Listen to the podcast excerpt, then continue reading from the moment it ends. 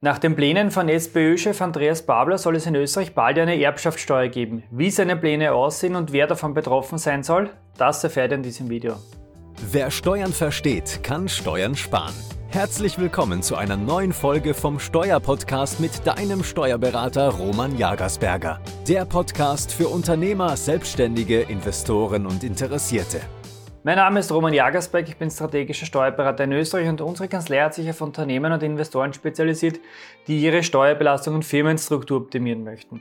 Und wer sich über eine gut durchdachte Firmenstruktur über die Zeit Vermögen aufgebaut hat, stellt sich natürlich häufig die Frage, wie man dieses Vermögen legal und möglichst steuerschonend auf die nächste Generation übertragen kann. Diese Frage hat aber nichts mit Steuerhinterziehung oder der Gesellschaft Steuern vorenthalten zu tun, sondern ganz einfach mit der Tatsache, dass dieses Vermögen ja bereits entbesteuert wurde.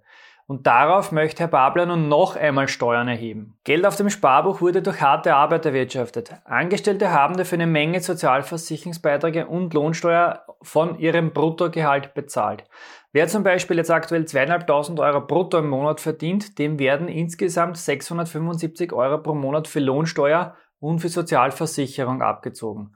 Übrig bleiben dann nur rund 1.825 Euro. Bei den Selbstständigen ist es ähnlich. Selbstständige haben ebenso die Einkommensteuer und ihre Beiträge an die Sozialversicherungsanstalt der Selbstständigen bezahlt. Und GmbH-Gesellschafter sowie auch Aktionäre von Aktiengesellschaften haben für den in der Kapitalgesellschaft der bereits schon einmal besteuerten Gewinn noch einmal die Kapitalertragssteuer auf die Gewinnausschüttung bzw. auf die Dividende bezahlt. Und mit diesem entversteuerten Geld wurde dann schlussendlich das private Vermögen geschaffen. Was kann das sein? Naja, mal Guthaben auf Bankkonten, aber genauso die eine oder andere Vorsorgewohnung, die regelmäßig Nebeneinkünfte im Rahmen der Vermietung und Verpachtung erwirtschaftet. Aber es kann auch ein Wertpapierdepot sein, ein Bestand an Edelmetallen, zum Beispiel Gold- oder Silbermünzen, aber auch das privat genutzte Einfamilienhaus beziehungsweise die privat genutzte Eigentumswohnung und natürlich noch vieles, vieles mehr. Und geht es jetzt nach den Plänen des neuen SPÖ-Chefs, dann sollen Erbschaften, aber auch Schenkungen wieder besteuert werden. Bevor wir uns jetzt den Plan zur Einführung der Erbschafts- und Schenkungssteuer genauer ansehen, abonniert unseren Kanal und aktiviert die Glocke. Denn damit helft ihr uns mit unseren Videos noch mehr Menschen zu erreichen und gleichzeitig verpasst ihr kein neues Video mehr. Wie schaut der konkrete Plan nun im Detail aus?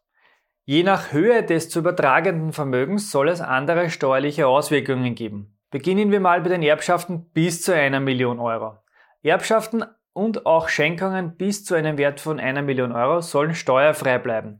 Und zusätzlich soll auch bis zu einer Million die Grunderwerbsteuer auf Schenkungen und Erbschaften entfallen, also bei Immobilienübertragungen. Vermögen zwischen 1 und 5 Millionen Euro, da bei diesen Vermögensübertragungen soll es eine Steuer in Höhe von 25% geben und Vermögen zwischen 5 und 10 Millionen soll mit bis zu 30 Prozent besteuert werden. Und alles, was über 10 Millionen liegt, soll dann schlussendlich mit 35 Prozent Erbschaft oder Schenkungsbesteuert werden. Im ersten Moment hört sich das jetzt nicht ganz so tragisch an. Diese Grenzen sollen jedoch nicht pro Erbschaft gelten, sondern als Lebensfreibetrag. Laut dem Plan der SPÖ soll daher eine Erbschaft oder eine Schenkung über einen Zeitraum von 30 Jahren zusammengerechnet werden.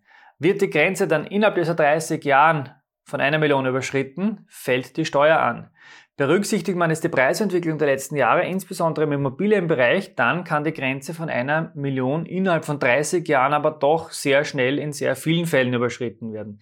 Wer sich heutzutage nämlich noch über den Bau eines Einfamilienhauses drüber traut, beziehungsweise die Finanzierung überhaupt bekommt, muss für Grundstück und die Baukosten ja schon fast mit einer Million rechnen. Wird diese Immobilie später dann unentgeltlich übertragen, dann wird der Erbe unter Umständen für die Bezahlung der Erbschaftssteuer, also nur für die Bezahlung der Steuer, einen Kredit aufnehmen müssen, um das geerbte Haus behalten zu dürfen. Laut Berechnungen der SPÖ sollen aber nur 2% der Erbschaften in Österreich unter diese gewünschte Regelung fallen. Aber ob man diesen 2% wirklich trauen kann, mag ja doch bezweifelt werden, denn mit Excel-Berechnungen ist man bei den Roten ja bekanntlich nicht so vertraut, wenn man sich die Auswertungen der Wahlergebnisse zum neuen SPÖ-Chef in Erinnerung ruft. Schauen wir mal. Da diese Regelung jetzt über eine Betrachtungszeit von 30 Jahren gelten soll, werden mit Sicherheit weit mehr als 2% davon betroffen sein. Da bin ich mir ziemlich sicher. Wenn auch ihr bzw. jemand in eurer Familie davon betroffen sein könnte, solltet ihr bereits jetzt schon an eine Vermögensübertragung an die nächste Generation denken. Es gibt hier einige Möglichkeiten, wie ihr diesen Plänen legal entkommen könnt. Mich würde es nun interessieren, was ihr von den Plänen haltet. Seid ihr der Ansicht, dass auf das hart erarbeitete Vermögen schon genug Steuern oder Abgaben bezahlt wurden oder gefällt euch dieser Vorschlag? Schreibt mir gerne dazu eure Meinung unter das Video in die Kommentare. Wenn euch dieses Video gefallen hat, gebt uns wie immer bitte ein Like und wir sehen uns wieder im nächsten Video.